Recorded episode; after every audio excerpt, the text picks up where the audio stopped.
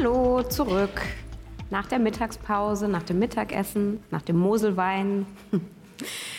Geht's weiter hier bei uns im Saal mit unserem Podcast Festival. Als nächstes kommen hier drei sehr unterhaltsame Herren auf die Bühne. Wir haben unseren Alpen-Podcast. Servus Grüzi, hallo als nächstes. Da freue ich mich sehr auf Lenz Jakobsen, Politikredakteur bei Zeit Online.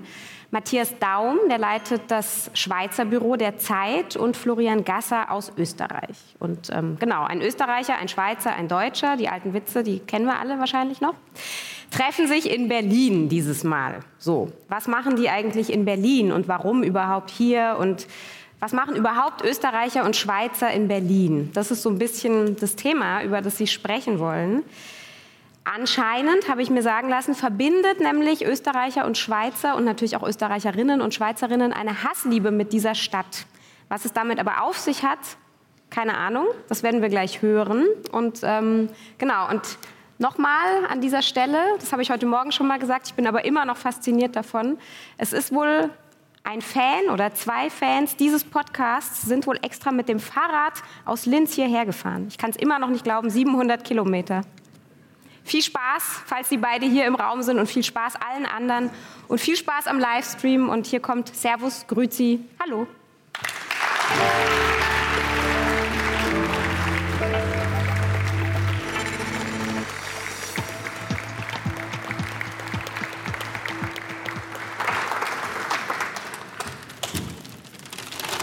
Wir müssen erst was abstellen, Entschuldigung.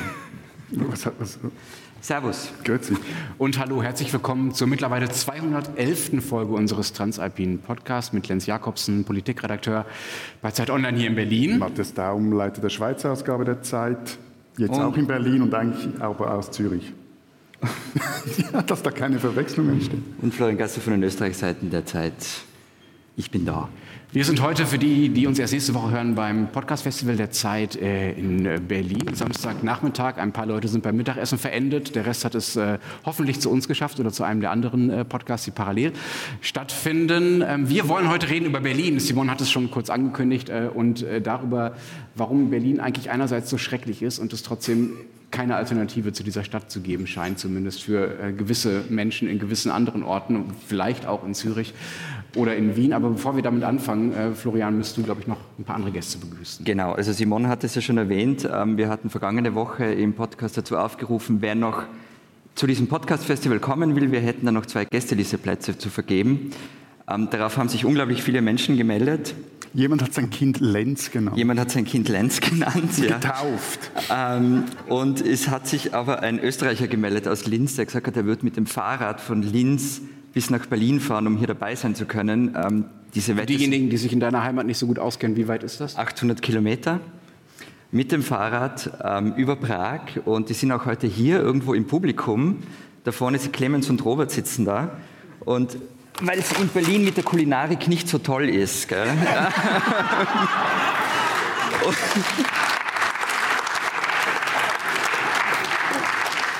damit ihr nicht verhungert und verdurstet, ähm, haben wir da einen Speck und ein Brettel und ein Messer und einen Tiroler Zirbenschnaps. Es soll übles Gesöff sein, bitte nicht trinken, der ist nur Deko. Aber Sie gehen ja nicht mit dem Rad zurück. Sie gehen nicht mit dem Velo zurück, sondern mit dem äh, Sie fahren mit dem Zug zurück, oder? Ich fahre im Zug zurück, genau. Eben. Da freuen sich die anderen Euro-Ticket-Benutzer, wenn ihr den anfangt, so den auszupacken. im Zug. Und ähm, das andere, was da drin ist, muss Matthias erklären, aber jedenfalls ähm, super, dass ihr da seid. Ich hoffe, ihr habt eine gute Fahrt gehabt.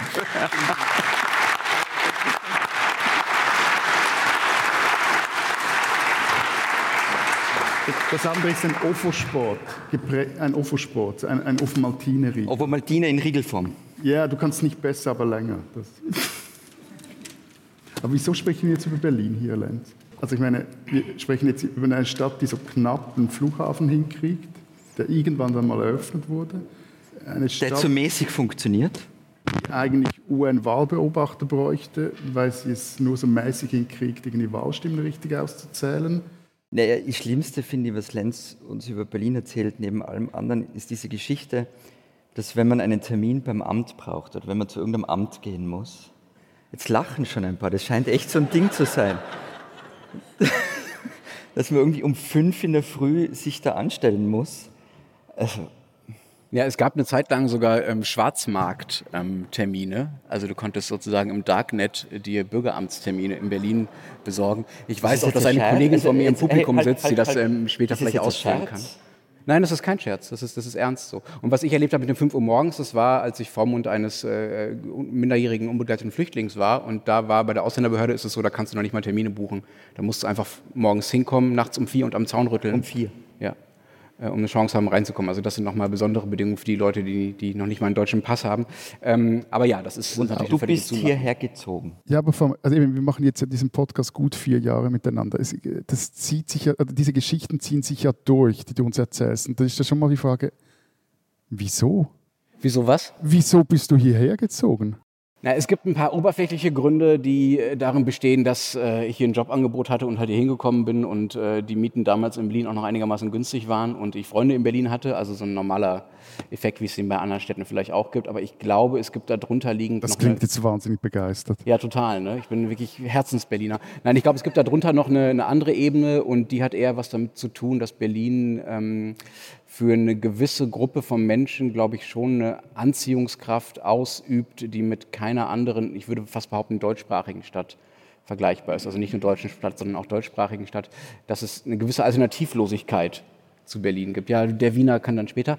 Ähm, also wenn man irgendetwas machen will, was mit Medien, Politik, Kultur zu tun hat, wenn man sich beim Abi oder im Studium merkt, äh, mich, mich, zieht es in diese Richtung, dann gibt es einen automatischen Sog nach Berlin, einfach weil Berlin für diese Dinge nicht nur die Hauptstadt war und ist, im Sinne von, da passiert einfach am meisten, ähm, sondern weil auch in Berlin da die große Dynamik drin war. Also Wien hat mit Sicherheit viel zu bieten und mit Sicherheit auch viel Hochkultur und alles.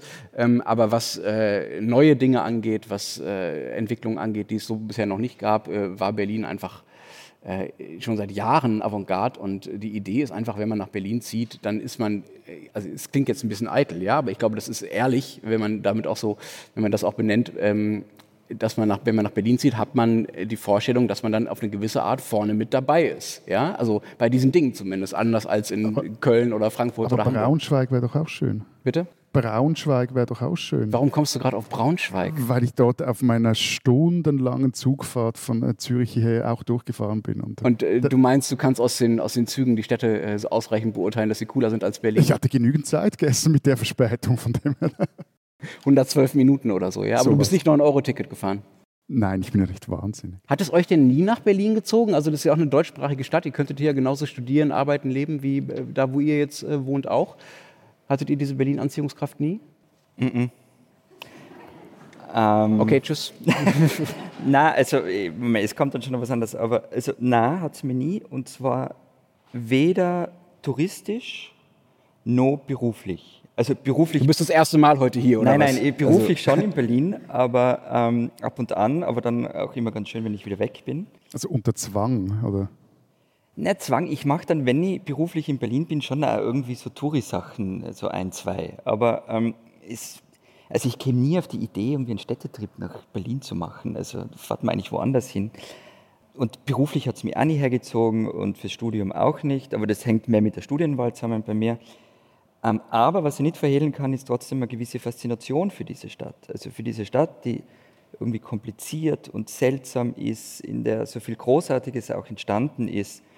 Also zum Beispiel das Erste, wo wir ausgemacht haben, wir reden über Berlin, das Erste, was mir einfällt, und ich weiß, das ist jetzt das Altherrenrocker-Klischee, aber es ist, mir fällt als erstes David Bowie ein.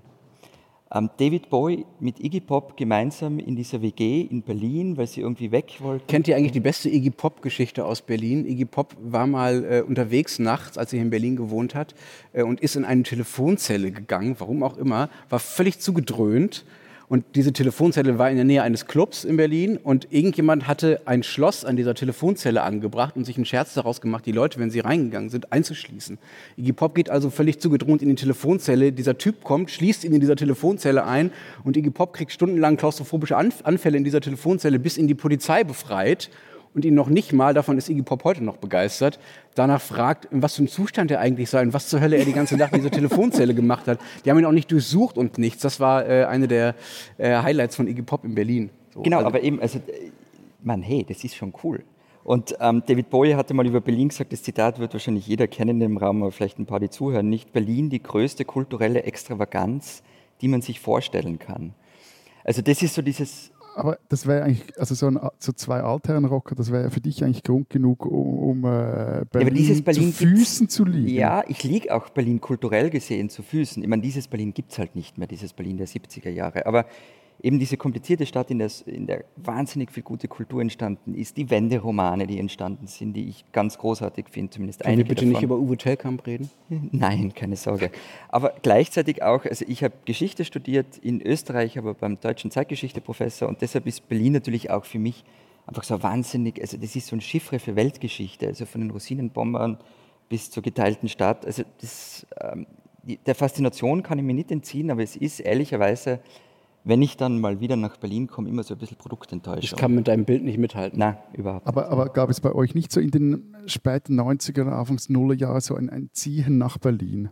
Also bei uns war das äh, jetzt in Zürich oder im deutschsprachigen Teil der Schweiz doch sehr stark, vor allem auch äh, an den Unis. Also wenn du einen Austausch, ein Erasmus-Semester gemacht hast oder ein Jahr, dann, dann gingen sehr viele, vor allem wenn sie irgendwelche Phileinsfächer studiert haben, gingen nach Berlin. Also das ist bei uns nicht verpönt, das machen schon ein paar, aber es ist nicht Usus, dass man Erasmus-Studium in einer deutschsprachigen Stadt macht, sondern man will ja eigentlich auch eine andere Sprache lernen. Das lernen wir vorher schon. Das. Wobei bei euch ist es vielleicht auch so, dass ihr Nein, aber, aber die, die, dieses Ziehen nach Berlin und, und, und auch, also auch dieses touristische Ziehen nach Berlin, jetzt nicht nur äh, Partytourismus, sondern auch kulturell, irgendwie die ganzen Theatermacher, die es dann auch, äh, also jetzt, dass es diesen Austausch gab, die ganzen Schlingensief-Geschichten, der dann ja auch nach Zürich kam, Kastorf-Inszenierungen, die es ans Schauspielhaus schaffen, solche Dinge gab es bei euch nicht oder waren die nicht so prägend? Also ich hatte so das Gefühl, Ende 90er, Anfang Nullerjahr war Berlin wirklich so auch für die deutschsprachige Schweiz ein, ein, ein kultureller Fixpunkt und auch sein Sog. Also, zwei Dinge, wenn es um Hochkultur geht, ähm, da fühlt man sich in Wien halt natürlich ähm, über Berlin, also Staatsoper, Burgtheater und so weiter.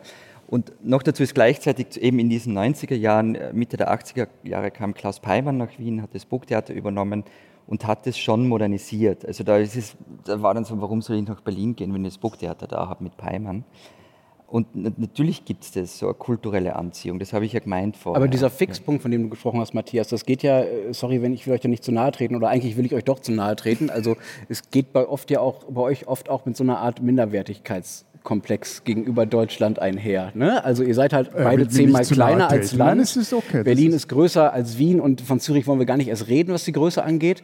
Ist das auch so ein, so, so ein Gefühl von, äh, dass die haben die große Stadt, wir haben nur kleine Städte, dass man da nicht gegen ankommt, dass man vielleicht auch sich damit gar nicht messen will, dass man sich nicht nach Berlin traut oder lege ich euch da zu viel Angst in, in, in die Seele? Also meinst du jetzt persönlich oder meinst du es äh, auf was bezogen? Beides, also auf dich und generell auf das, auf das Berlin-Bild in der Schweiz und in Zürich und auch in Österreich. Also eben, bei, ich glaube, der Unterschied zu, zu Österreich ist und zu Österreich und Wien ist, dass es in der Schweiz so etwas wie, wie Berlin gar nicht gibt, auf mehreren Ebenen nicht. Also weder von der Größe her noch von der Topografie her, aber vor allem auch nicht von der Funktion, die so eine Stadt hat. Also dass die Schweiz sehr viel dezentraler aufgebaut ist, dass auch diese Teilung von Finanzzentrum und politischem Zentrum und dann mit Genf auch noch ein internationales politisches Zentrum, das auch dann wieder noch andere Industriezweige, Wirtschaftszweige hat, die dort sehr wichtig sind. Basel mit der Pharma. Also das ist, es gibt nicht so ein Ort, wo es alle hinzieht, wie es das mit Wien in Österreich gibt und äh, du hast gesagt, in gewissen Branchen zumindest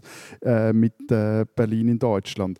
Und das, das ist ja in Berlin auch wirklich nur in bestimmten Maße so. Ne? Also mit Paris zum Beispiel ist das nicht vergleichbar. Also es ist ja auch kein zentralistischer Staat hier. Es gibt ja auch noch sehr viel in, in Hamburg. Die Zeit sitzt ja auch zum Beispiel in Hamburg größtenteils und nicht in Berlin. Also da gibt es durchaus auch noch eine Unterschiede zu zentralistischeren Ländern. Ja, und das andere ist natürlich schon, also jetzt in meinem Fall zum Beispiel war das schon so, dass Berlin war groß. Es gab für mich dann auch mäßigen Grund, jetzt zum Beispiel, um, um hier zu studieren, weil ich äh, meine Professoren in Zürich hatte, die sich sehr stark auch mit, mit Schweizer Geschichte befasst haben. Ähm, aber man kann vielleicht auch schon sagen, ja, es ist auch so etwas, ein, man macht, macht sich dann zu Hause auch gemütlich, ist, äh, erreicht dort vielleicht auch mal etwas und hat dann auch nicht so ein, weder ein Zwang noch ein, ein Drängen, äh, es anderswo zu versuchen. Wobei es gibt ja also dieses ähm, Schweizer und Österreicherinnen ziehen nach Berlin, ähm, dieses Phänomen, von dem zumindest ich geglaubt habe, dass es relativ groß ist. Also ich habe mir da mal die Zahlen angeschaut und ich war wirklich überrascht. Also in Berlin leben nur 12.000 Österreicherinnen und Österreicher und nicht mehr. Also dazu kommen noch ein paar tausend mit, mit österreichischem Migrationshintergrund. Ja, aber in der Schweiz sind es ja noch, noch weniger. Sind es etwa die Hälfte, sind es etwa 6000. Eben, und ich bin, also Bauchgefühl wäre gewesen mindestens das Vierfache davon. Also das Minimum. Das liegt aber, glaube ich, auch daran, dass es halt nur bestimmte Leute nach Berlin zieht. Und also in Berlin die Gehälter auch ähm, nicht besonders hoch sind. Also wir können da gerne tauschen, Matthias. Ähm, und ist für Schweizer einfach nicht, für Schweizer einfach nicht attraktiv ist, nach Berlin zu gehen. Ne? Also und auch Berlin ist ja kein klassischer Wirtschaftsstandort für Ingenieure, Maschinenbau, äh, Bereiche, in denen die Schweiz jetzt zum Beispiel auch stark ist und in denen es auch normal ist, als Expat durch die Welt zu ziehen und da auch andere Jobs anzunehmen. Dafür ist Berlin einfach kein, kein Hochburg. Deswegen sind ja zum Beispiel viel mehr in Süddeutschland. Ne? Also in München sind ja sowohl viel mehr Österreicher als auch in der Schweiz. Genau. Ja. Das hat auch was mit der Nähe natürlich zu tun, aber es hat auch was mit der Art zu tun, wie die Stadt funktioniert. Und in Berlin funktioniert halt nicht so, dass man mal 10.000 Ingenieure aus der Schweiz einstellen kann. Er hat gesagt, dass Berlin funktioniert. Also das, ja, ja. Es kommt ins Archiv, Giftschrank kommt es für die Zukunft. Genau, und stattdessen, stattdessen gibt es halt diese ganzen äh, Jobs hier, die sehr viel Bohai um sich selbst machen. Und dazu zählt Journalismus natürlich auch, dazu zählt Politik, dazu zählt Kultur. Leute, die sehr viel davon reden, wo sie sich gerade aufhalten und was sie gerade so machen, teilweise weil es ihr Beruf ist, teilweise weil sie gewisse charakterliche Veranlagungen haben, die in den Branchen häufiger vorkommen als, in, als vielleicht im Maschinenbau. äh, ja, ich meine, wir sitzen auf der Bühne, was sollen wir sagen, ja? Und ähm, das führt, glaube ich, zu, diesem, zu dem Eindruck, dass es äh, unglaublich viele Menschen auch aus Österreich und der Schweiz, genau wie aus anderen Ländern gibt, die in, in Berlin sind und irgendwie diese Stadt total international machen. Berlin ist gar nicht nicht so international. Ne? Aber eben, es zieht diese Leute an und sie reden darüber, dass sie hier sind, sie arbeiten sich an diese Stadt ab. Eben, es sind viele aus unserer Branche, es sind viele Künstlerinnen, Musiker, ähm, Schauspieler sowieso. Das jetzt, aber das ist ja kein neues Phänomen. Also ich habe ein Zitat über Berlin gefunden und vielleicht, dass wir dann so ein bisschen über die Mentalität der Stadt da reden können. Nämlich von äh, der Schauspielerin Sophie Reuss, österreichische Schauspielerin, lebt seit den 80er Jahren in Berlin. Und ihr Zitat dazu ist, was ich an dieser Stadt von Anfang an mochte, Niemand verlangt von dir, dich zu integrieren, sondern die Haltung ist, na, was bringst du denn mit? Also stimmt es, ist es einfach sehr einfach, in Berlin anzukommen? Also das klingt das etwas nach New York, oder? Bitte? Das, das wäre so mein Klischeebild, das ich von New York hätte, so dass... Äh, ja, das geht so ein bisschen in die Richtung, ne? so eine Salad Bowl. Also die Leute kommen einfach und mischen sich irgendwie und es gibt, gibt und das ist, glaube ich, in Berlin schon ähnlich. Das, es gibt hier nicht es gibt eigentlich nichts, worum man sich integrieren muss. Ja, anders als in, also ich habe vorher zehn Jahre in Köln gelebt. In Köln ist es viel schwieriger, heimisch zu werden als in Berlin, weil man immer das Gefühl hat, es gibt eine heimische Bevölkerung und selbst wenn man da 10, 15 Jahre lebt, ist man, gehört man noch nicht wirklich dazu. Das ist hier nicht so. Und bisher war meine Erklärung dafür, dass das daran liegt, ähm, dass es ähm, einfach äh, hier viel mehr Zuzügler gibt gibt. Ne? Das ist auch zum anders als in Hamburg, wo man irgendwie am besten die Großeltern von Störtebecker abstammen muss, damit man mal mit segeln gehen darf und so. Also diese ganzen, diese ganzen Verteidigungsmechanismen, die äh, Eingeborene sozusagen haben, um ihr Home-Turf zu verteidigen und zu definieren und die Hoheit darüber zu haben, was Heimat ist und wie diese Heimat auszusehen hat, das gibt es in Berlin zumindest in den Bereichen, in denen ich, ich, mit Berlin zu tun habe, Berlin ist ja auch so groß, anders als Zürich, ähm, dass man ähm, ja auch immer nur in bestimmten Arealen und in bestimmten Milieus sich bewegt, äh, gibt es das viel weniger als in, als in anderen Aber Städten. das geht sich nicht aus, die These, würde ich jetzt behaupten. Warum nicht? Ähm, wenn du sagst, in Berlin muss man sich eben nicht integrieren und es wird nicht erwartet, weil die Stadt so international zusammengesetzt ist und so viele Leute, die zugezogen sind. In Wien haben 42 Prozent der ausländische Herkunft. Und da verlangen alle, dass sich die Leute zu integrieren haben in dieser Stadt. Und wieso geht sich dann die These nicht aus? Na, er sagt, je internationaler eine Stadt ist, also wenn ich das jetzt mhm. abstrahiere mhm. vor ihm, umso weniger wird von Leuten, die kommen, verlangt, dass sie sich integrieren in irgendeiner Form. Mhm. Und deshalb wäre das in Berlin so. Aber in Wien, wäre jetzt mal behaupten, gibt es mehr Menschen mit einer ausländischen Herkunft. Wobei es ist noch interessant, wenn du in der Schweiz verschiedene Städte miteinander vergleichst. Zum Beispiel Basel ist dann eher wie Hamburg. Also in Basel, wenn du dort wirklich dazugehören willst, dann musst du zum sogenannten Deig gehören oder wie so eine. Also da kommst du eigentlich nicht rein, äh, äh außer durch Geburt und so. Und in Zürich zum Beispiel ist es auch so, da ist eigentlich, also da werden auch Aargauer integriert und äh, auch Deutsche. Also das, äh, das funktioniert schon. Ja, wir haben eine Aargauerin als Stadtpräsidentin seit Jahren. Und dort ist auch, also in, in, in, Zürich ist der Anteil der Menschen mit Migrationshintergrund liegt sogar bei 55 Prozent. Also ja, das, das ist Wahnsinn. Die Mehrheit. Also in Berlin ist es zwischen 10 und 20 Prozent, glaube ich. Und ähm, um diese These mal zu überprüfen, also wie zugezogen sind eigentlich die Berliner und wie viele sozusagen äh, einheimische Berliner gibt es eigentlich in Berlin, weil unsere Wahrnehmung da ja offenbar nicht identisch ist oder meine Wahrnehmung da offenbar ein bisschen von eurer abweicht, könnten die Leute, die uns hier netterweise zuhören und zuschauen, vielleicht einmal die Hand heben. Wer ist in Berlin geboren aus dem Publikum? Okay, ich stehe mal auf, um das besser sehen zu können. Das sind, ja, ja vielleicht ein Drittel, würde ich sagen. Mhm. Die Hälfte. Das ist schon ganz ordentlich. Das ist schon nicht schlecht. Es ist tatsächlich so, ähm, wir haben natürlich auch ein bisschen in die Zahlen geschaut vorher, ähm, dass 53 Prozent der Menschen, die in Berlin wohnen, äh, sind zugezogen. Ne? Also ein bisschen mehr als die Hälfte kommt nicht aus Berlin. Das klingt viel, das ist aber überhaupt nicht viel. Also in München zum Beispiel sind es 67 Prozent. Viel, viel, viel, viel mehr. Aber ne? woher kommt denn dieser Eindruck? Ja, wenn man nur, das ist ein bisschen das, was ich vorhin schon sagte, wenn man nur über bestimmte Stadtviertel redet, wenn man öffentlich über Berlin redet. Also wenn ich mit euch über Berlin rede oder äh, wenn Artikel oder über Berlin erscheinen. Oder auch Schriftstellerinnen und Schriftsteller, die in Berlin leben, die wohnen dann halt auch wahrscheinlich in bestimmten Genau, die wohnen halt alle im Umkreis von vier Kilometern, ne, so mhm. um, um, um, bestimmte Orte. Und äh, es gibt ganze Stadtviertel, was nicht, Steglitz, äh, Mariendorf, Köpenick, Spandau, die kommen sozusagen in der öffentlichen Darstellung von Berlin nach außen hin zumindest einfach nicht vor. Und da lebt ja aber die Masse der Menschen, die leben ja nicht irgendwie in Friedrichshain, Kreuzberg, Wedding und Mitte und Prenzlauer Berg, sondern die leben ja in den, das sind noch nicht mal Randbezirke, einfach in den anderen Stadtvierteln. Ja? Aber das heißt, mein Eindruck von Berlin, wenn ich jetzt ähm, eben ab und an hier bin und dann in Neukölln, ich sag mal am Klunkerkranich äh, oder im, weiß ich nicht, sitze und da dann so runterschaue auf die Stadt, ist eigentlich ein völlig falscher ja, nicht falsch, aber es ist verzerrt. Ich glaube, mhm. zum Teil ist es in jeder größeren Stadt verzerrt, wenn du dich auf irgendein Dach stellst und runter guckst und ja. siehst halt nur einen Teil. Das ist irgendwie logisch. Nein, nein, logisch, aber, aber, also diese, aber ich bewege mich ja auch nur in diesem zwischen Anhalter Bahnhof, wo Zeit online ja. sitzt, Hauptbahnhof und ähm, ja, auch dein ja. Eindruck von der Stimmung in Berlin und von der Art, was für, was für Leute in Berlin rumlaufen, wie, ähm, ja, deine geistige Wahrnehmung von Berlin ist sicherlich auch verzerrt. Ich glaube, wie gesagt, zum einen, dass das einfach an der Größe der Stadt liegt. Ähm, ich glaube aber auch schon, dass diese Verzerrung gerade deshalb stärker ist, weil äh, in diesen äh, einschlägigen äh, Vierteln halt äh, genau diese Leute wohnen, von denen wir schon gespro gesprochen haben, die halt gerne über sich reden und ein großes Bohai um sich und ihre Hut machen.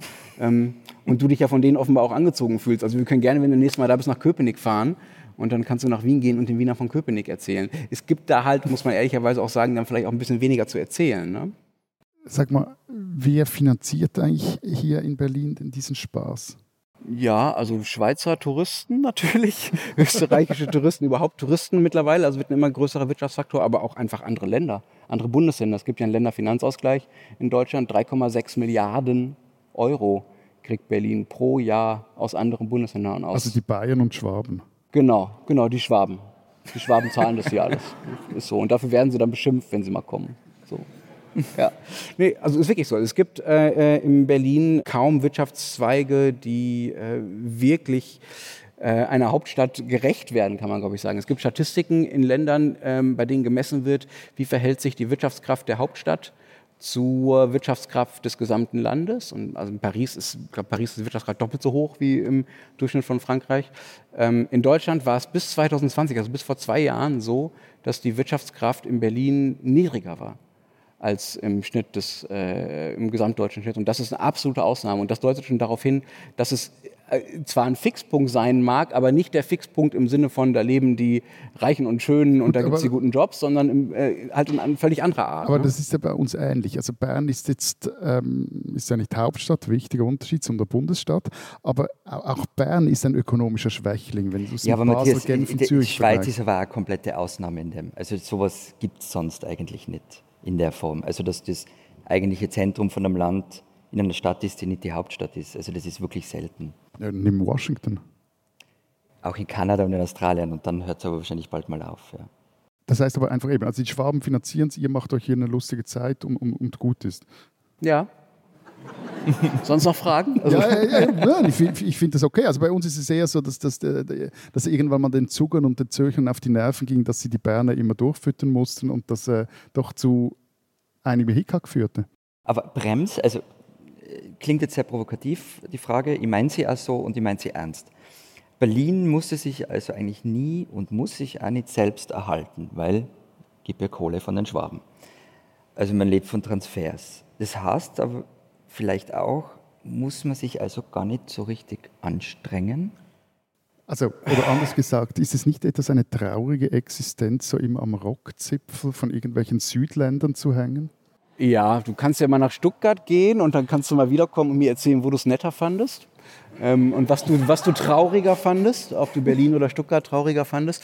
Ähm, aber nein, also das hat natürlich ein, eine Vorgeschichte, diese Art von Transfers und diese besondere Rolle, die Berlin äh, in Deutschland hat. Das, was ihr Rockzipfel nennt, ne, also da äh, so dran zu hängen, das war über Jahrzehnte der, der, der Brückenkopf der westlichen freien Welt. Ja? Herr Mellnick, der vorher hier saß, der würde das vermutlich heute nicht mehr sagen. Ja, das kann sein. Aber damals, ähm, als es noch der Brückenkopf der freien Welt war, da hat sich halt auch der, die USA mit darum gekümmert, diesen Brückenkopf zu stützen. Und äh, heute muss Berlin das äh, dann zumindest politisch selber hinkriegen. Und Aber es ist 30 Jahre das ist, her. da tun sie sich ein bisschen schwerer mit. Es ist 30 Jahre her. Bitte? Das ist 30 Jahre her. Ja. Also es gab damals Anreize dafür. Er ignoriert, es, er der ignoriert es einfach, dass es 30 Jahre her sind. Das ist ja eine Zeit. Ja, lass mich doch erstmal erzählen, wie es Gut, so okay, gekommen okay, ist, bevor ich mich davor nicht beschimpfen lasse. Es gab damals Anreize ähm, für Leute, um nach Berlin zu ziehen. Also du musstest zum Beispiel nicht zum Militär, wenn du nach Berlin gezogen bist. Das war ein Grund dafür, weswegen Leute nach Berlin gezogen bist. Du, hast- es gab eine Berlin-Zulage für Leute, die in Berlin gearbeitet haben, also in der Verwaltung gearbeitet haben. Also wie es so Zulagen gibt, wenn du in irgendeinem Krisengebiet arbeitest. Das war ein Krisengebiet. Okay. Also Aber warum ist, dann die Es Zulage? ist eingemauert gewesen. Aber ja? warum dann also, die Zulage, Lenz? Bitte? Warum dann die Zulage? Na, weil das ein Krisengebiet war, weil du äh, abgeschottet vom Rest des Landes in einer in Westberlin in einer Insel eingemauert sitzt und diese Frontstadt verwaltet hast. So, um es mal drastisch zu sagen. So, und das ist natürlich jetzt äh, auch kein, kein besonders attraktiver Ort. Also im, das kann ja, einen, kann ja auch stressen, würde man heute sagen. Ja, da braucht man eine ganz schöne Resilienz, um in den 80er Jahren in Berlin zu leben. Ähm, und man konnte ja aber andererseits Berlin auch nicht aufgeben. Du konntest ja auch als, als Westmächte und auch als, als BRD konntest du ja nicht sagen, wir lassen jetzt einfach diese Brachen hier einfach liegen und ist uns doch egal und ja, mein Gott, dann wird es halt irgendwann doch DDR oder so. Man musste das ja auch als Schaufenster attraktiv machen und auch zeigen, okay, diese Stadt funktioniert und die Leute wollen hier hin und so. Deshalb gab es diese Zulagen und deshalb war Berlin immer, auch zu Recht, finde ich, äh, mit einer besonderen Stellung äh, innerhalb Deutschlands versehen und hat die dann auch ja auch gut ausgefüllt. Und das ist natürlich schwer, davon loszukommen. Das ist aber auch ni- auch nicht nur ein finanzieller Tropf, an dem man hängt aus Schwaben, sondern das ist ja auch eine, sagen wir mal, eine, eine Rolle, die man in dem Gesamtkonstrukt des Landes übernimmt, die auch dazu beiträgt, das Bild des Landes nach außen zu vertreten. Also wenn Deutschland nur aus Schwaben bestünde, wäre das Bild von Deutschland halt auch ein anderes in der Welt. Ja? Also jetzt wird es jetzt in einer Schwaben-Bashing-Sendung, das soll es eigentlich nicht werden. Ähm, du hast nicht gesagt, ob es nicht ja. schlecht oder besser wäre. Also, ich das Ich, ich, habe jetzt gerade überlegt, ich. ob vielleicht das doch etwas ramponierte Image Deutschlands im Ausland vom osteuropäischen vielleicht dann nicht etwas besser wäre. Aber nochmals, wir kommen nochmals auf den Punkt mit den 30 Jahren zurück. Also in diesen 30 Jahren hätte man ja auch das eine oder andere machen können, Firmen ansiedeln, ähm, was aufbauen, Arbeitsplätze schaffen, ähm, passiert ja diversifizieren. Passiert ja auch. Ich habe ja schon erzählt, dass es jetzt das erste Mal so ist, dass Berlin in der Wirtschaftskraft stärker ist als der Durchschnitt äh, der Bundesrepublik. Und es gibt also die Tesla-Ansiedlung in Grünheide ist sicherlich ein äh, bekanntes Beispiel. Die meisten Start-ups in Deutschland sitzen meist mittlerweile äh, in Berlin. Aber das ist äh, was anderes als der über Jahrzehnte gewachsene Mittelstand äh, in anderen Regionen in Deutschland. Ja, aber, aber ich meine, das haben wir ja auch in Zürich geschafft. Also man ist ja nicht mehr nur noch von Banken und Versicherungen abhängig. Äh, hat ja auch so Software-Klitschen wie Google, Facebook, Microsoft, IBM, Hitachi, Amazon da rangelockt. Äh, steht auch mal so ein Sportschuhunternehmen. Also erstens, das sind diese Roger Federer Schlapfen, die Schirchen, auf die war ich jetzt nicht so Ich habe stolz. nicht gesagt, dass sie schön sind. Aber- aber Ihr könnt halt auch mit einer schönen Stadt locken und solche Sachen, aber vielleicht kommen wir noch dazu. Vielleicht liegt da das Problem. Du hast vorhin über diesen Fixpunkt gesprochen, Matthias, äh, den Berlin auch zumindest eine Zeit lang war, äh, der Berlin eine Zeit lang war, für auch, äh, für, auch in der Deutschschweiz, auch in Zürich. Bereut ihr es denn eigentlich nie, es äh, nie in Berlin probiert zu haben, sondern es ist, ihr habt das glaube ich vorhin schon gesagt, ist bei euch, ist, dass ihr es euch bei euch so schön gemütlich gemacht habt? Hättet ihr euch gerne mal in Berlin bewiesen? Wer fängt an? So so soll ich uns verteidigen, oder? Nein, ich kann, ich kann mich dann schon auch verteidigen, aber fang Ja, an. gut, wir sitzen jetzt in Berlin auf einer Bühne, wir frotzen über die Stadt, der Saal ist okay gefüllt, also Also, ist eigentlich ganz okay, also vom, vom wegen Schaffen oder so. ich finde das, also ich bin zweiten Tag jetzt in Berlin, ich sitze im Radialsystem vor dem Publikum auf der Bühne. Ich finde die Durchsetzungskraft von mir in Berlin ist ganz okay. Also, Andere haben sich in Telefonkabinen eingesperrt, Ja. wie einer Bühne. Nein, aber um deine Frage noch ernsthaft zu beantworten und auch ehrlich zu beantworten, ich habe mir das im Vorfeld ja etwas überlegt und so, was da dran ist. Und ja, es ist etwas dran. Ich, ich halte es da, glaube ich, also ich habe da bei Peter Pixel, dem Schweizer Schriftsteller, was gelesen. Der, der sagte mal, er, er, lebe gerne da, wo, wo er Gesellschaft und Politik kenne und er sich darüber aufregen könne. Und, und, und irgendwie geht es mir da auch so. Also Wobei, also ich, ich, lebe auch gerne dort, wo ich so einen, einen, sehr engen Bezug dazu habe zu den Dingen. Das du magst es gerne klein und übersichtlich. Ja, aber ich mag es, also wenn, wenn, du jetzt auf Zürich ansprichst, halt am Schluss ist es dann auch sehr international. Und es ist am Schluss dann vermutlich auch internationaler äh, als Berlin. Wobei bei Pixel muss man zum Beispiel sagen, also zum, zum Schreiben oder Zugang zum ganzen äh, Schriftsteller-Kosmos fand er ja hier in Berlin ähm, mit der Gruppe 47 und war dann auch später längere Zeit auch in Amerika. Also dieses, es geht auch in der Schweiz ohne das Rausgehen auf die eine oder Art, andere Art und Weise. Damals sicher noch auch physisch rausgehen, heute aber kann man auch so komisches Zeugs machen, wie für deutsche Zeitungen schreiben und Podcasts äh, aufsagen, dass es äh, du zu Hause auch bis zu einem gewissen Grad schaffst oder, oder was reißen kannst. Ja, wobei, also wir reden da natürlich äh, schon aus der Binnensicht einer, einer sehr speziellen Branche auch. Also wir sind Journalisten, wir arbeiten uns eben an unseren eigenen Ländern ab. Und das, glaube ich, wäre in Wien, also wenn ich in Berlin oder überhaupt in Deutschland über deutsche Politik schreibe, was anderes. Also da würde ich ja mit einem anderen Zugang hingehen, mit weniger Empathie. Wohingegen ähm, in Österreich, also das ist euch vielleicht in etwas über 200 Folgen aufgefallen, also diese, ähm, dass ich da direkt betroffen auch bin, wenn ein Strache besoffen auf Ibiza sitzt. Oder ähm, Aber findest du das, also ist das ein Reiz für ja, dich? Ja, selbstverständlich. Fühlst du dich da wohl mit? ja, Möchtest du auf die besoffenen Strache nicht verzichten? Möchtest du ihm nah sein? Das sind jetzt zwei verschiedene Fragen, ob ich Strache nah sein will. Na, aber also ich will mich natürlich ähm, an dem abarbeiten, was ich kenne. Also ich aber ich meine, Lenz, kürzlich hatten wir mal, das ist jetzt ein paar Wochen her, hatten wir eine Folge, da warst du in Urlaub, Florian, über den deutschen Bundespräsidenten. Und in der Vorbereitung der Sendung haben wir uns ja wirklich fast verkracht darüber, weil, weil ich immer an den Karren fahren wollte und du irgendwie von der hey, für das machen wir eine eigene Sendung. Das, das will ich jetzt einfach nicht so hepp irgendwie in der Vorbemerkung zu einer anderen Sendung so ein, ein Gefrotzel draus machen. Also da hast du ja die, die, genau gleiche Identifikation und die Nähe, die du auch hier suchst, die dann am Schluss ja auch deine Arbeit ausmacht. Du meinst, ich habe Steinmeier nur verteidigt, weil ich in Berlin sitze? Nein, du hast Steinmeier verteidigt, weil er dir auf irgendeine Art und Weise nahe ist. Ob jetzt das eine, äh, ich meine jetzt gar nicht, dass er dir nah politisch oder nah als Mensch, aber dass äh, in seiner Funktion nah ist. Und, und, und ja. das ist der Strache bei dir auch. Also ich hoffe es. Also dass er nur in, die, in der Funktion nah, ja, ja, ist. Genau, na klar, das ist, finde ich, ein ganz wichtiger Unterschied. Und deshalb ist eben, glaube ich, unsere Branche da sehr speziell. Aber es gibt auch Menschen, die andere Berufe haben als wir. Nein. Ja.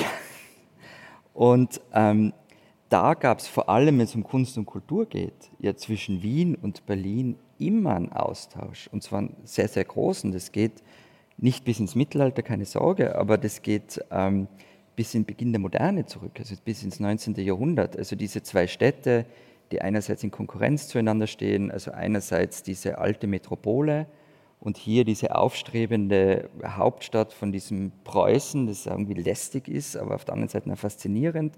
Beide Städte sind ungefähr gleich groß. Und deshalb, wenn man sich die Kunst der Moderne anschaut, ähm, total beflügelt, auch dieser Austausch und dieses Konkurrenzverhältnis zueinander. Also die Sezession in Wien und in Berlin, die werden beide ungefähr zur gleichen Zeit gegründet. Die Literatur hat aufeinander Bezug genommen. Es gab übrigens auch einmal eine Ausstellung zu genau diesem Thema, also Sezession in Wien und Berlin ähm, war in Wien im Belvedere und in Berlin weiß ich gar nicht mehr, wo die war, vor ungefähr zehn Jahren. Und, und auch Schriftsteller, die in Wien sitzen, haben sich in Berlin abgearbeitet. Also Karl Kraus zum Beispiel hat mal ähm, geschrieben, in Berlin gehen so viele Menschen, dass man keinen trifft. In Wien trifft man so viele Leute, dass keiner geht. Und das ist zum Beispiel eine Beobachtung, die finde, die bis heute gilt. Aber die musst du mir noch erklären. Also auch ich als Berliner verstehe die nicht. Ja, das ist okay, Kraus nicht zu verstehen, das passt schon. Also ähm, durch die Wiener Gemütlichkeit geht nichts weiter.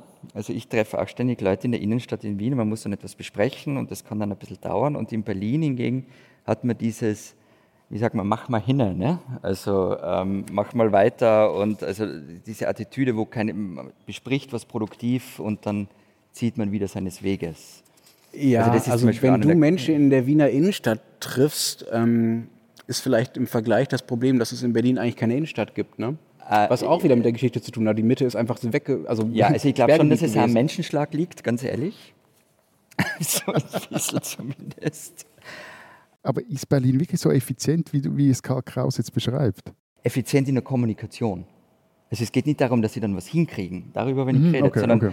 so, wenn ich, wenn ich jemanden triff und was bespreche und es ist in eineinhalb Minuten besprochen, es dauert in Wien eineinhalb Stunden. Und Was machen die Berliner da mit der Restzeit, die sie dann gewonnen haben? Ja, Die auch das- die, die die- müssen von A nach B, also das Aber- dauert ja in aber- Berlin ein bisschen länger. Aber, ähm, und, und das andere ist diese Zentrumslosigkeit, ja, das ist auch so ein Punkt und das ist ja etwas, was ich in Berlin nicht mag, neben dem, dass es keine Kaffeehäuser gibt, keine gescheiten. Also das stört mich auch, also dass ich nicht weiß, wo ich jetzt in Berlin hin soll, um sozusagen in der Stadt zu sein. Also es ist in Wien ganz Die klar. Unübersichtlichkeit stört Genau, dich, ja. die stört mich total. Und nochmal kurz zur Konkurrenz zwischen diesen beiden Städten, die ist ja weitergegangen auch. Ähm, da hat es dann halt nur ein kleines Problem gegeben, diesen Ersten Weltkrieg ähm, und beziehungsweise das Ergebnis von dem Ersten Weltkrieg, also Österreich-Ungarn gibt es nicht mehr und so weiter. Und dann auch, dass 1920 plötzlich dieses Groß-Berlin entsteht, also dieses von 2 Millionen oder irgendwas auf 3,8 Millionen durch einen Gesetzesbeschluss. Ähm, und plötzlich hat Berlin doppelt so viele Einwohner als Wien. Also Wien ist hoffnungslos abgehängt, aber Es ist schon noch blöd, da verlierst du die Hälfte deines Imperiums und dann wird die andere Stadt auch noch größer. ja, was willst du machen? Krieg anzetteln? Es ist noch nie gut gegangen. Aber trotzdem hat man weiterhin immer neidisch auf Berlin geschaut. Also es gibt aus den 20er Jahren ähm, so Zeitungsberichte und Zitate darüber, Berlin hat eine U-Bahn und wir nicht, wie kann denn das sein und solche Sachen. Also man hat sich trotzdem immer wieder an diesem Berlin abgearbeitet, das einen so überflügelt hat in den Jahren davor. Ist das denn heute immer noch so? Also das sind jetzt alles äh, wie, gerne bei dir Geschichten aus der Vergangenheit. Ist das, äh, gibt es heute auch noch eine Wien-Berlin-Konkurrenz, zumindest aus, aus, aus Wiener Sicht? Nicht mehr in der Form, es ist mehr so ein wechselseitiges Abarbeiten, glaube ich. Ja, okay. Es gibt ja auch immer wieder Texte, die äh, von Menschen, die aus Berlin nach, zurück nach Wien gezogen sind und sich jetzt darüber freuen, dass sie diesem Moloch entkommen sind oder dass sie dem Alkohol entkommen sind oder all diesen anderen Dingen, die Dem in Alkohol Berlin offenbar so viel entkommen und schlimmer dann gehen sind. sie nach Wien. Bitte? Dem Alkohol entkommen und dann gehen sie nach Wien. Also das ist nichts für ungut.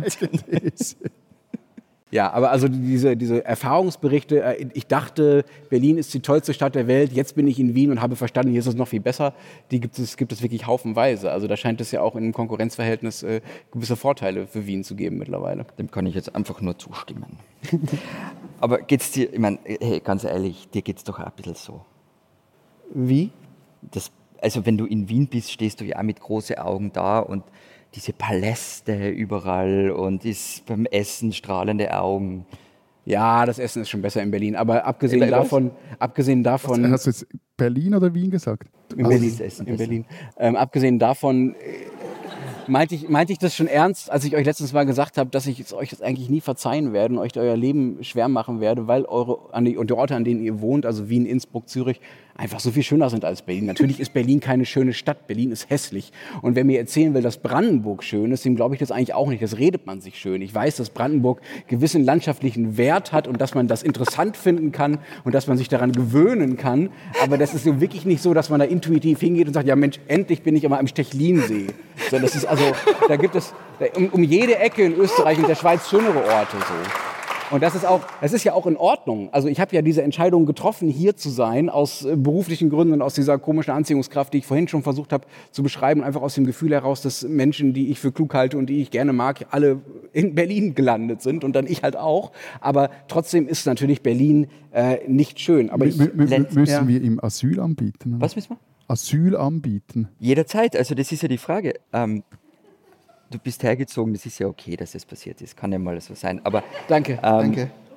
hast du vor, mal wegzugehen? Ähm, ja, wenn, es, äh, wenn ich von Berlin loskommen würde, ich glaube, das ist die richtige Formulierung. Also wenn ich mich von den Dingen, an die ich mich hier gewöhnt habe, die hier kulturelle Angebote hast du schon angesprochen, ähm, die ja einfach unvergleichlich sind, wenn ich, wenn ich darauf verzichten könnte und wenn es die Art von Arbeit, die ich machen würde, wenn es die selbstverständlich auch woanders gäbe, dann wäre ich jetzt, glaube ich, langsam so weit, äh, aus Berlin äh, wegzugehen. Aber das ist ähm, auch nicht untypisch für Berlin. Also es gibt auch da einen ganzen journalistischen Produktionsstrang, ganze Bücher, ganze Ratgeber, die versuchen, Leuten zu erklären, wie sie denn endlich aus Berlin rauskommen. Ja, also wie man eine Datscha in Brandenburg findet und wie man so den wie Einstieg schafft, nachdem man nach Ingolstadt umgezogen ist. So wie Ellen Care, endlich Nichtraucher, gibt es auch für Berlin. Genau, oder endlich nicht endlich Berlin frei. Okay. So, ja, genau. Das gibt es alles. Gibt also es Pfla Pflaster für oder so, oder Kaugummis? Berlin Entzugpflaster. Ja, nee, aber äh, ich glaube, ihr habt so große Pharmafirmen in der Schweiz. Ja. Vielleicht könntest du das mal anleiern, dass es sowas gibt. Ähm, aber es ist ein scheiß Markt, weil hier hat ja niemand Geld, außer die Schwaben. Also. also ich glaube, viele spielen mit dem Gedanken, aber auch das ist so ein, mehr so ein persönliches äh, Gefühl von mir, bei dem ich gar nicht sicher bin, ob das äh, ob das wirklich stimmt oder ob das wieder nur so ein verzerrter Eindruck ist, über den wir so viel sprechen in dieser Sendung. Du, du schielst schon auf das Ding da. Ich schielst schon auf das Ding. Aber ich will erstmal anders fragen. Ähm, wer von Ihnen, wer von euch spielt denn mit dem Gedanken, Berlin zu verlassen? Boah, das sind fast genauso viele wie diejenigen, die in Berlin äh, geboren sind. Ich, idealerweise stellen wir die Deckungsgleichheit her. Nein, darf ich noch mal einmal die Hände sehen, bitte? Okay, sagen wir mal bisschen weniger. Ja, ja doch schon ein bisschen weniger. Aber schon so 20, 30 Leute auf jeden Fall. Mhm. Ja. Es gibt diesen Würfel. Ich weiß nicht, ob Sie den schon kennen, ob der heute schon zum Einsatz gekommen ist. Das ist ein Mikrofon. Das ist ein Mikrofon. Ich werfe Ihnen den jetzt zu und Sie dürfen einen Satz sagen, was Sie an Berlin am meisten hassen. Am besten die Leute, die auch aus Berlin weg wollen. Alle anderen sind natürlich auch eingeladen. Wer will? Ja. Die Unfreundlichkeit, die, glaube ich, auch daher kommt, dass es so groß und anonym ist, dass jeder irgendwie der Meinung ist, seine schlechte Laune an anderen anonymen Menschen äh, rauslassen zu können. Wer will noch? Du musst einfach werfen, man ist sehr unfreundlich. Die Dreckigkeit. da hinten noch Leute, die mal Berlin beschimpfen wollen? Seit wann fragt man in Berlin? Berlin-Beschimpfung? da hinten. Lenz macht sich gut mit diesem Würfelmikro, finde mhm. ich. Einfach, einfach sprechen. Die riesigen Entfernungen wo man endlos rennt und rennt und rennt und nie ankommt. Und äh, die S-Bahn ist so weit weg und die U-Bahn ist so voll. Und mit dem Taxi kommt man auch nicht schneller vom Fleck. Berlin ist ja so groß, so riesengroß. Hat noch jemand eine Berlin-Beschimpfung, die er loswerden möchte? Das wird alles aufgenommen, kommt alles im Podcast. Nein, ich glaube, das war. Ah, da vorne ist noch eine. Der Linzer möchte Berlin beschimpfen. Ich bin gespannt. Der Standort des Berliner Ortsschildes eignet sich überhaupt nicht für ein Selfie mit Vorrall. Das ist nämlich neben der Schnellstraße. Da sind wir fast nicht hinkommen.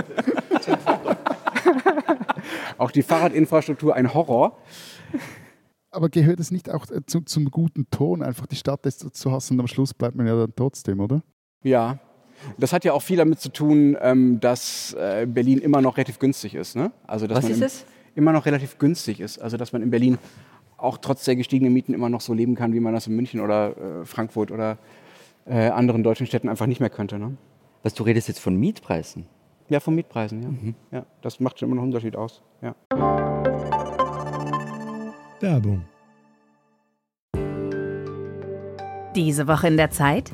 Die Bücher des Frühlings. 16 Seiten blühende Fantasie. Von gefährlichen Liebschaften, einer Flucht auf dem Mississippi und magische Erzählkunst. Das Literaturspezial zur Buchmesse in Leipzig. Die Zeit, Deutschlands größte Wochenzeitung. Jetzt am Kiosk oder direkt bestellen unter zeit.de/slash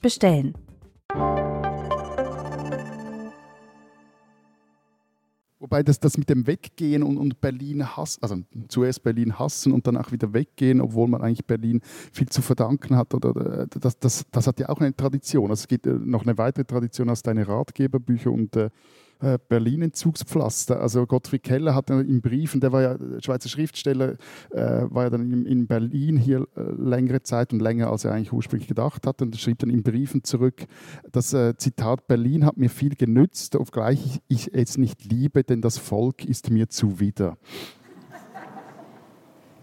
Also das mit dem Volk zuwider, das lasse ich jetzt mal aus, aber den Rest vom Phänomen, ähm, das kenne ich auch. Also dass ähm, Leute aus Wien, aus Österreich mal nach Berlin gehen, so zwei, drei, vier Jahre hier sind Und dass das auch, und da hast du schon recht, Lenz, auch das eine Form des sich Beweisens ist und dann aber auch wieder zurückkommen. Ähm, weil, äh, wunderbares Zitat von der Schauspielerin Stefanie Reinsberger, die gesagt hat, Wien ist auf jeden Fall cooler als Berlin. Ja, Also total tolles Zitat. Ganz besonderer Satz. Da hast du dir aber echt mal was Kreatives rausgesucht. Ich finde Mann. total wichtig, Wahrheiten müssen wiederholt werden.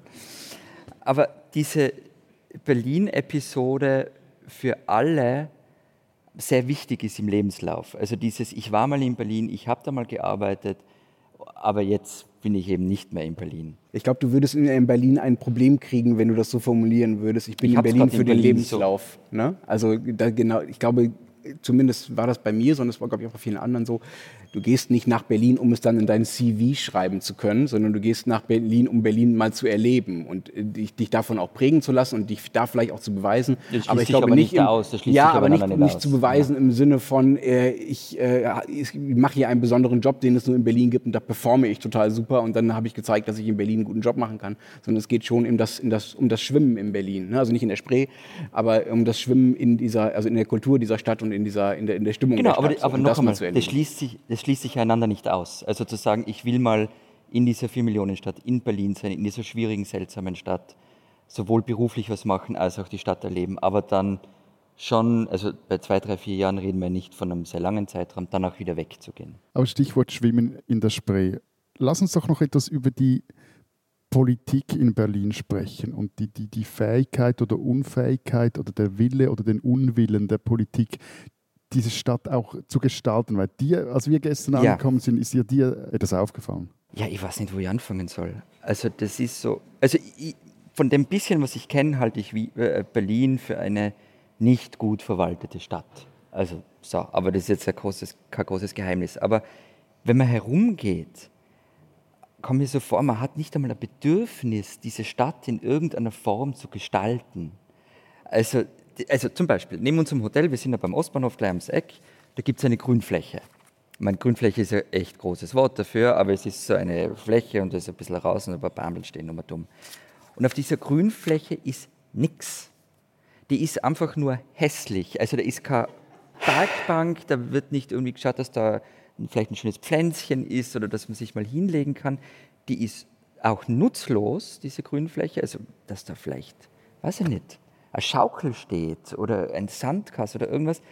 Also sie ist hässlich, nutzlos, unbespielt und äh, mit Lenz sind wir da gestern vorbeigegangen, für den war das völlig normal. Also das war offenbar, will da auch niemand was Schönes haben. Und jetzt habe ich schon so eine Affinität zu shabby chic. Aber das ist ja nicht einmal shabby chic, sondern Aber das ist was, einfach so. was, was ich interessant finde, dass ja eigentlich die, die, die politischen Verhältnisse in der Stadt. Na, aber es ist dieser, na, es, es ist dieser Was? Unwille, Berlin zu einer schönen Stadt zu machen. Und das Ja, würde mich fertig Aber machen. ähm, das ist durchaus Absicht. also ich glaube, die, also mir ist dieser Blick vollkommen unbekannt, durch die Stadt zu gehen und zu denken, Mensch, hier könnte es aber schöner sein. Da könnte man jetzt aber mal was machen. Da hole ich jetzt mal so- den Rasenmäher oder so- ruf mal das Ordnungsamt an oder starte mal eine Initiative Lenz, mit Lenz, einem Lenz. Mittelständler, um da was Schickes hinzubauen oder so. Also diese ganze Idee von, wir machen die Stadt schön, die, die aber gibt es nein, gar aber das nicht. nein, ist doch- das ist aber doch das ist Entschuldige, das Moment. ist doch das, was Berlin ausmacht, dass in diesem ganzen Wahnsinn, der da passiert ist, gerade in den 90er Jahren, aus dem, dass es da eben fast nichts gibt oder wenig gibt aus diesem Ostberlin in den 90er und frühen Nullerjahren. Aber die Da haben doch- noch Iggy Pop hat doch nicht die großartige 80er Jahre damit verbracht, Parkbänke auf Grünflächen in Berlin das zu bauen. den 70er Jahre. Aber da sind noch großartige Sachen entstanden. Aber, Ja, aber nichts, was du schön findest. Eben, also die nix, was Musik mit die natürlich, Stadt aber irgendwie ja, nichts, was die Stadt schön Ja. macht. Ja, das ist aber das, das, das sage ich ja. Das, das hat in Berlin keine Tradition, weil es einfach nicht wichtig war. Weil, das, weil die Art von Leuten auch nicht hier waren, die sich da so ein bisschen, also ich will ihnen nicht zu nahe treten, aber eigentlich doch, die sich dann so ein bisschen gartenzwergmäßig einrichten. Ja? Das, das, ist nicht, das ist nicht das Selbstverständnis dieser Stadt, weder von denjenigen, von den knapp 50 Prozent, die hier, die hier geboren sind, äh, noch von denjenigen, die dazukommen. Die kommen aus anderen Gründen nach Berlin, nicht um Berlin schön zu machen. Wäre ja auch ein bisschen vermessen, Lenz. ehrlich gesagt. Eine wirklich ganz ernst gemeinte Frage. Ich verstehe das nämlich nicht, weil in Zürich ist es so, dass eigentlich die Stadtverwaltung, ich bin jetzt gerade etwas am Kopf rechnen, ich würde jetzt mal sagen, 80 Prozent ihrer Energie darauf verwendet, die Stadt irgendwie schöner zu machen. Ja, aber das ist halt Völlig einfach ein Luxusproblem. Ne? Also Das ist nah. Berlin verwendet Na. 80 Prozent seiner Energie darauf, überhaupt irgendwie weiter zu funktionieren. Also wahrscheinlich ehrlich gesagt 100 Prozent und das reicht noch nicht mal. Ja?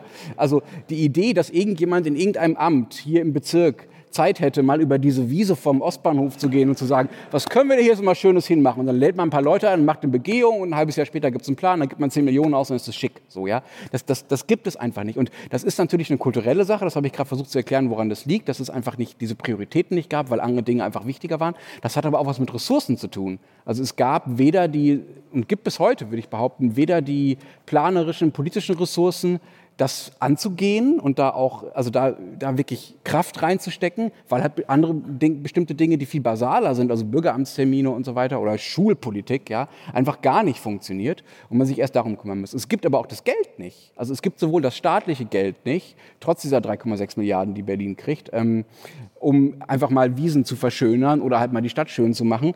Und es gibt aber auch das private Geld nicht oder gab es bisher lange nicht. Also es gab einfach bisher nicht die, die Kapazitäten zu sagen, da kommt jetzt mal ein großzügiger Spender, der hat hier irgendwie ein, ein Vermögen mit, äh, weiß ich nicht, äh, Metallröhren gemacht, äh, also klassischer Hidden Champion aus Baden-Württemberg oder so, und der macht jetzt mal, macht jetzt mal was schön hier. Davon gibt es halt hier viel weniger. Davon gibt es auch viel weniger eine, eine, Kultur. Es gibt das ein bisschen bei kulturellem Mäzenentum, aber bei sowas wie Städtebau ist es viel, viel weniger ausgeprägt.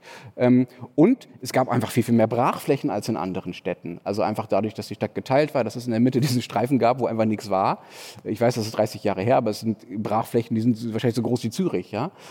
Und da brauchst, brauchst du halt einfach ein bisschen Zeit, bis sie voll sind. Und du brauchst ein vernünftiges Konzept und du brauchst Geld dafür. Und das dauert. Und das ist ja auch eine Stärke von Berlin, dass es diese Brachflächen gab. Auf diesen Brachflächen entsteht ja auch total viel. Jetzt, ich mache gleich einen Punkt, eine Sache noch. Ähm, ich wohne im Norden von Berlin. Da gibt es den Botanischen Volkspark Blankenburg. Und der hat irgendwann, da stand so ein Gewächshaus leer. Und dann kamen irgendwann so ein paar junge Kanadier und haben gesagt, warum ist da eigentlich kein Kaffee drin in diesem Gewächshaus? Das war quasi brach, ne? das lag brach. Da hat niemand was Schönes drin gemacht. Dann kommen diese Kanadier und sagen, oh, wir wollen da eigentlich Kuchen verkaufen. Kriegen das irgendwie organisiert mit den Menschen, die das verwalten können, um da Kuchen zu verkaufen. Das Ding läuft wie Sau. Alle Leute rennen in die Bude ein, der beste Kuchen im ganzen Norden von Berlin. Dann entscheidet sich der Bezirk Pankow, dass sie jetzt irgendwie die Verträge ändern müssen und das nicht mehr durch Grün Berlin, das ist so eine Art Tochterorganisation, die sich um Grünflächen in Berlin kümmert, genau das, was du willst eigentlich, also Parks und so weiter, ähm, dass sie das nicht mehr an, von Grün Berlin betreuen wollen, sondern wieder selbst betreuen wollen. Und die Stadt, äh, der Bezirk Pankow macht aber aus haushalterischen Gründen nur halbjährige Pachtverträge. Das heißt, dieses, diese Kaffeemenschen, diese Kanadier in diesem Café, die haben dann gesagt gekriegt, ja, ihr könnt gerne bleiben, ist ja nett, was ihr gemacht habt, aber ob ihr in sechs Monaten immer noch da sein könnt, wissen wir nicht so genau. Und jetzt ist das Ding zu. Ja? Und das ist ein sehr typisches Beispiel dafür, wie diese Freiflächen und diese Brachen in Berlin sehr gut genutzt werden können, eben weil sie nicht geplant werden, weil niemand hingeht und sagt, wir machen es schön, sondern weil halt von sich aus was entstehen kann oder nicht. Gesagt, und wie dann Berliner Politik schlimmstenfalls äh, hinkommt und einfach aus Bräsigkeit das Ding plappt. Nein, nein, du hast gesagt, es hat niemand Interesse dran und offenbar haben schon Leute Interesse dran, in dem Fall die Kanadier da was zu machen. Und warum funktioniert es nicht? Weil es eine schlecht verwaltete Stadt ist. Ja, da kann ich nicht widersprechen. Aber Jetzt ist es ja so, dass in den vergangenen, korrigiere mich, 10, 15 Jahren doch einiges Geld nach Berlin kam. Vor allem auch im Immobilienmarkt. Also eben, kommen nochmals zurück, so in den Nullerjahren, als äh, viele Leute aus Zürich nach Berlin zum Studium gingen, die, die hatten ja WG-Zimmer, die waren größer als bei uns. Äh, das wären bei uns Turnhallen und sie haben dreimal nichts dafür bezahlt etc. Also da, da waren ja Mietpreise, da, das war wenn du die verglichen hast mit Zürich, das war ja gar nicht in der Kategorie von, von, von Mietpreisen. Für diesen Betrag hast du, konntest du nichts mieten in Zürich. Das hat sich jetzt ja alles etwas angepasst. Äh, da wurde ja auch etwas teurer, aber auf jeden Fall, es kam irgendwie das Kapital hier, es, es, äh, das eine oder andere, oder die eine oder andere Firma wurde auch aufgebaut, das von, von Startups erzählt und so. Aber wenn ich das so etwas aus der Ferne das beobachte oder auch mit dir ja ab und zu drüber spreche, ihr jammert dann ja gleich trotzdem wieder rum das ist dann auch nicht recht. Wenn dann mal Geld vorhanden ist und Geld in die Stadt fließt, dann ist dann auch wieder alles schlimm und irgendwie die, die böse, das, das, eben das böse Kapital, das uns jetzt alles wegnimmt. Also recht machen kann man es dann den Berlinerinnen und Berlinern auch nie. So langsam verstehst du die Stadt, ja. Herzlichen Glückwunsch. Nein, ähm, ja, da ist mit Sicherheit Gejammer dabei. Berlin geht es in vielerlei Hinsicht besser als, ein, als vor ein paar Jahren. Auch ökonomisch geht es besser. Es gibt viel mehr Arbeitsplätze, viel geringere Arbeitslosigkeit. Das sind ja Dinge, die wichtig sind. Die verändern ja Lebensbedingungen zum Besseren und das ist erstmal, ist erstmal was Gutes. Aber gleichzeitig gibt es nicht nur im, im Mietmarkt und im Immobilienmarkt, wo es ja ein großes Thema mit Investoren und Spekulanten hier gibt in Berlin, gibt es auch sonst einfach sehr viel mehr Kapital, das in die Stadt drängt, kann man wirklich sagen. Und das natürlich versucht, über das, was wir jetzt als Freiflächen und Brachen besprochen haben, was ja nicht nur tatsächlich real existierende Brachflächen sind, sondern auch Themen, die nicht entwickelt sind, Kooperationen, die nicht entwickelt sind, Wirtschaftszweige, die nicht entwickelt sind, Gebiete, die nicht entwickelt sind, geistige Dinge, die nicht entwickelt sind auf eine gewisse Art, sich die böse gesagt unter den Nagel zu reißen, positiv gesagt zu entwickeln. So. Und dann kann man sagen, das hat Vorteile und das bringt der Stadt was, wenn Leute kommen und was machen wollen in der Stadt. Aber das verändert natürlich das Machtverhältnis. Wenn das Machtverhältnis ja hier über Jahrzehnte in Berlin war, die Stadtverwaltung macht da oben irgendwie was und versucht, dass es irgendwie so grob funktioniert und alles andere ist aber quasi den Leuten selbst überlassen. Und jetzt kommt da Geld rein und hat natürlich auf einen Schlag viel mehr Einfluss als Leute, die ohne Geld hierher kommen. Dann verändert das, wer darüber entscheidet, wie die Stadt gestaltet wird. Und da war Berlin bisher eine Ausnahme. Und deshalb ist es ja so spannend, dass es hier eine linke, eine linke Regierung gibt, seit vielen, vielen Jahren mittlerweile, also eine linkere als in den meisten anderen Bundesländern, weil die natürlich genau das versucht zu verhindern. Das sind ja die, die das größte Interesse daran haben, dass eben nicht das, äh, sagen wir mal, Kapitalinteressen klingt jetzt so böse. Ich meine das gar nicht Entschuldigung, böse, aber Entschuldigung, ist es diese linke Regierung, die die Stadtwohnungen verkauft hat, oder? das, war eine andere Generation, das war Aber- Herr Sarrazin, ja, der, Ja, wenn man den okay. noch als links Ja, verstehen war will, top, dann, also, ja, ja. Mhm. ja. das war eine super Sache, ja. Aber gut, aber da kann jetzt, kann die jetzige Regierung ja nichts Nö, mehr nö, dafür. So, aber. Ja, das war nicht besonders klug. Also natürlich äh, schauen wir jetzt alle neidisch auf Wien, weil ihr diese vielen Genossenschaftswohnungen äh, und so weiter habt. Aber es gibt eine linke Regierung, die versucht, genau diesen Kampf auszutragen. Ne? Also genau diese, diesen Druck von Kapitalinteressen äh, und von Wirtschaftsinteressen, die, mit, die immer mächtiger werden in Berlin, zu Recht auch und die auch viel Positives beitragen, den irgendwie zu steuern und zu kontrollieren. Und das Aufeinandertreffen dieser beiden Kräfte, das ist viel stärker als in allen anderen deutschen Städten, die ich kenne, und ich glaube auch in allen anderen deutschsprachigen Städten, das gibt es sonst eigentlich nicht so, weil es einfach diese, es gibt diese Brachflächen nicht, es gibt nicht mehr diesen, diese Notwendigkeit, diesen Kampf zu führen. Die Sachen sind viel gesettelter. Hier sind die Sachen eben nicht so gesettelt. Und das ist wiederum sehr typisch für Berlin, ja. Also, dass die Dinge eben noch so weit in Bewegung sind, dass hier jetzt auch die Kämpfe ausgetragen werden, die in anderen Städten entweder schon längst geschlagen sind oder die erst in 10, 20 Jahren geschlagen sein werden. Wird einfach gekämpft oder kommt auch etwas hinten dabei Bitte? raus? Wird einfach gekämpft oder kommt hinten auch etwas dabei raus? Naja, das kommt darauf an, wen du fragst. Also hier in der Nachbarschaft gibt es andauernd, ne? genau auf dieser Strecke gibt es andauernd Kämpfe darum, was mit bestimmten Brachflächen passiert, wer wo bauen darf. Ähm, und mal geht es so aus, mal geht es so aus. Und ähm, ich glaube, wenn ihr jetzt Berlin hässlich findet, dann lasst uns halt in zehn Jahren nochmal reden. Nein, wir Dann machen, sehen es, nein, wir machen es ganz anders. Schau, wir kommen nächstes Jahr wieder und dann gehen Matthias und ich wieder ins gleiche Hotel und dann werden wir über diese Wiese spazieren. Wir machen jetzt ein Vorherbild, müssen wir nachher Wir machen noch ein Vorbild heute, genau. Und vielleicht ist ja da dann was passiert. Steht eine Skulptur da drinnen oder es gab eine Bürgerinitiative oder es steht der Backbank. Oder ein. Gartenzwerg.